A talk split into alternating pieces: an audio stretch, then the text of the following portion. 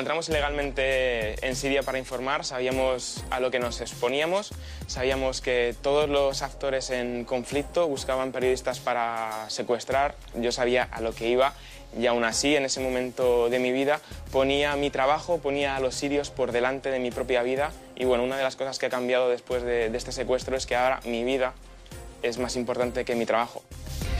Es Antonio Pampliega, periodista, secuestrado en Siria en julio de 2015 y que acaba de publicar un libro tremendo, ¿eh? tremendo, titulado En la oscuridad, y donde narra cómo fueron esos 299 días en manos de una filial de Al-Qaeda.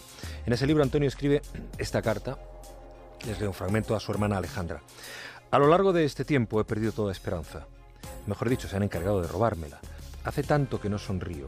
Ya no soy el Antonio que tú conoces. ¿Qué han hecho conmigo? Ya no aguanto más. No soporto más golpes, más humillaciones, ni más vejaciones, ni más sadismo, ni más amenazas de muerte, ni más interrogatorios y risas a mi costa. Cada vez que pueden me aprietan y rompo a llorar y luego les oigo reírse de mí. Nadie merece pasar por esto. Solo quiero que terminen de una vez con todo esto, que me dejen en paz. Si me van a matar, que lo hagan lo antes posible, que sea rápido y sobre todo que no me duela. Pienso mucho en la muerte y no estoy preparado para morir. Cada día trato de asumir mi destino, pero lo único que consigo es llorar y llorar el valor que creía tener no está. Estoy aterrado y tengo miedo. Mucho, muchísimo miedo. Pienso en ti, en papá, en mamá, en Goyo. No quiero que me veáis por televisión mientras me cortan el cuello. He tomado una decisión.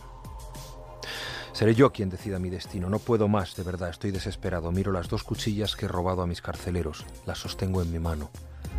Sé que no estaréis orgullosos de mí porque yo no lo estoy. De esta carta y de todos los días que Antonio Pompliega pasó secuestrado en Siria hablaremos con él mañana. Estará aquí en el programa.